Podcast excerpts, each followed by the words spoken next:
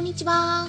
サラホリスティックアニマルクリニックのホリスティック獣医サラです。本ラジオ番組ではペットの一般的な健康に関するお話だけでなくホリスティックケアや地球環境そして私が日頃感じていることや気づきなども含めて様々な内容でイギリスからお届けしております。さて皆さんいかがお過ごしでしょうか？まあ、イギリスでもですね最近気温が上がってきていて大体なんですけど15から20度くらいになってきているんですよね。まあ日本はもっと暑いんじゃないかとは思うんですがでもね夜寝る時うちの猫たちも一緒に寝ているんですね。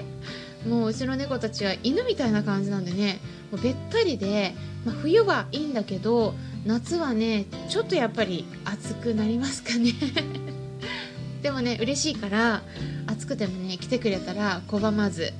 ずっとねあのベッドを開けて、うん、一緒に寝てるところなんですよね。っていうところそんな感じなんですけれども皆さん熱中症にはくれぐれもお気をつけくださいね。それからですね明日は何の日でしょうか。はい。お察しの通りクラブハウスにて明日の夜10時10分から再びルームを開催します。はい。今度はですねお薬の飲ませ方についてですね。単純に飲ませられるかどうかといったポイントではなくてうまくできるだけ嫌がられないように負担なく楽しく飲ませる方法についてコツをお伝えしていきます。なのでうちは飲ませられるから OK かなとか病気じゃないからまだ大丈夫だよなとかっていうのではなくて健康なうちから少しずつお薬にならす方法について簡単にお伝えしていきますのでできるだけ早めに聞いておくことをおすめします。はい。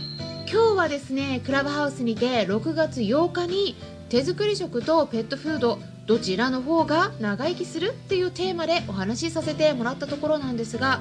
公開収録っていう形にさせていただいていたので参加できなかった方のためにこの音声配信の場でも皆さんにお届けしているんですね。でもう1回目はね公開したので聞いていただいた方もいらっしゃるかもしれないんですけれどもおとといですねギネス世界記録として登録されている今まで生きてきたワンちゃん猫ちゃんの中でも世界で最も寿命が長かった子についてお伝えしていったんですね。えー、まだ聞いていない方はぜひそちらも合わせて聞いてみてください。そして今回は長生きシリーズ2回目ということで論文の解説になります。って言ってもそんな難しくないです。え簡単に解説しますよ。日本のワンちゃん猫ちゃんの中で15歳以上生きていた子はそうでなかったことを比較して何が違っていたのか。長生きできる条件についてお伝えしていきますよ。なので興味のある方はぜひ最後まで聞いていってください。手作り食メインでとかっていうね論文じゃないんですね。うん。あの長寿に関わる要因としてどんなものが挙げられるのかっていうのをワンちゃん猫ちゃんで調べた、えー、論文があります。これはねちょっとね日本では有名なのでもしかしたらねまあ詳しい方は知ってる方もねいらっしゃるかもしれないんですけれども、えー、読み上げますとねこの論文のタイトルとしては「犬と猫における長寿に関わる要因の疫学的解析」っていうタイトルですね。これはですね、えっと、2001年に東京農工大学の方で公表されたデータになります。でちょっとね私の方でも今、えー、見ますとね。はいちょっとプリントアウトしたので見ていきますね。でそれでお話していきますと、えー、大体ねあの何が長寿に関わっているのかっていうことをね飼い主さんからアンケートを取ってそれをね公表したものになります。でね大体ですねいろんな動物病院の方にカルテが残ってますからやり方としてはですね15歳以上のワンちゃんそして猫ちゃんですね。15歳以上をちょっと長寿と考えてね長寿犬そして長寿猫と考えてそういう子たちとですねまあ大体他には5から9歳ぐらいで亡くなってしまったワンちゃんと猫ちゃん。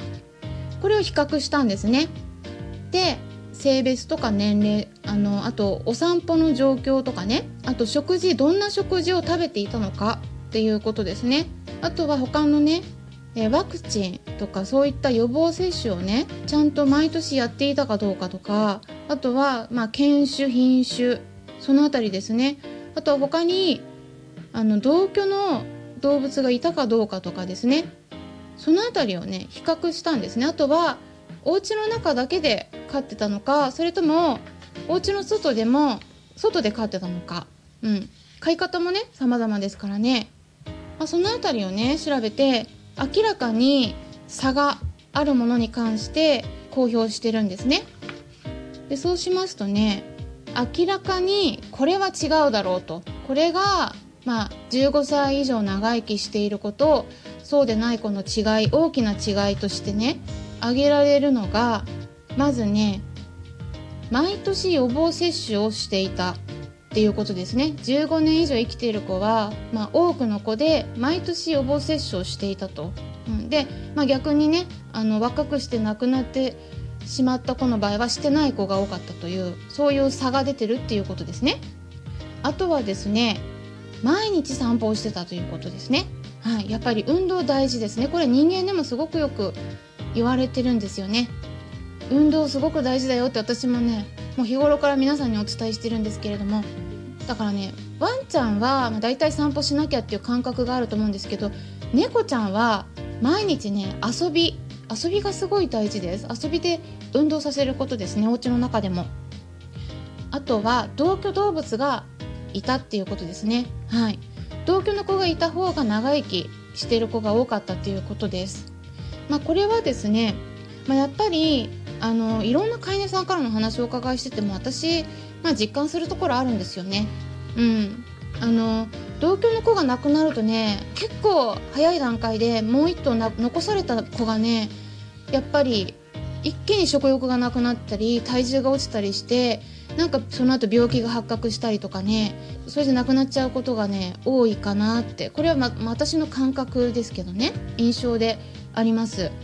うん、だからやっぱ一緒にいる子がねいる方がご飯食べる時もなんか横取りされないようにね。あのそういうやり方もあるんですよ。食欲がない時に他の元気な子にね近くでね食べるのを見させるんですよあえて。そうすると あの食欲ない子がね食べ始めたりすることがあるんですね。だから同居の子がいた方がなんか元気づけられるっていうねあの競争意識っていうのもいい意味で働く場合もあるので、まあ、そこもそうなんだなっていうとこ。そしてね手作り食ですよ。手作り食。これはねかなりの差があったっていうことなんですよ、うん、ペットフードを主に与えていた場合とあとは手作り食をね主に与えていた場合のこの差がねかなりねあったということででねここのうんとちょっとね論文の文章を引用しますと、えこういう文章が書かれています。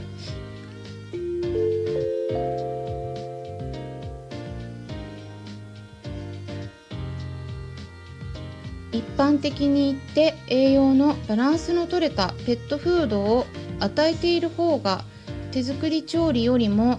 健康に良いように考えられるがドライフードの給与が FUS の発生を、はい、FUS っていうのはこれはですね、えー、猫泌尿器症候群の略語ですね、えーとまあ、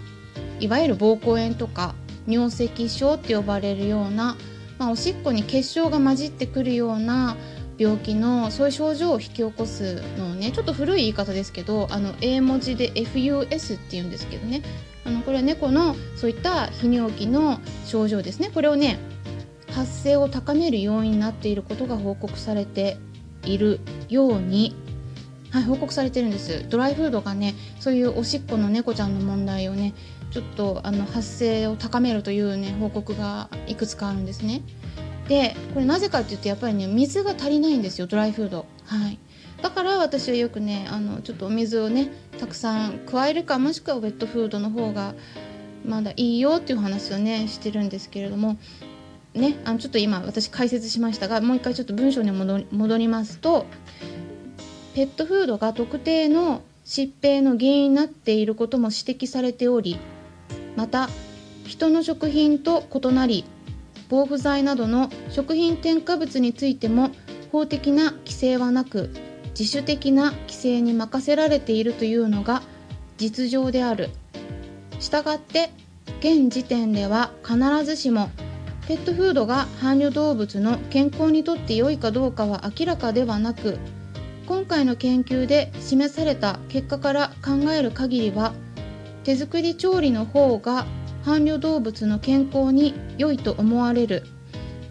しかしながら手作り調理の中にも様々な種類のものが含まれており今後はその内容についても詳細な調査が必要であろうって書かれてるんですね。はい。これもしね興味のある方これ日本語であの普通に誰でもダウンロードして読めるのであの読んでいただければと思うんですが、はい、こんこういう結果が出てるんですね。ということで今回はワンちゃん猫ちゃんが長生きできる条件についてお伝えしていきました。やっぱりですね忘れてはならないのは手作り食ですね。食事の影響はすっごく大きいです。別の論文でも同じ結果が出ていてそちらについてもクラブハウスのお話で紹介したんですけれどもそれはまた別の機会に解説したいと思います。参考になったという方はよろしければいいねボタンのクリックとかフォローもしていただけたら嬉しいです。それではまたお会いしましょう。ホリスティック獣医サラでした。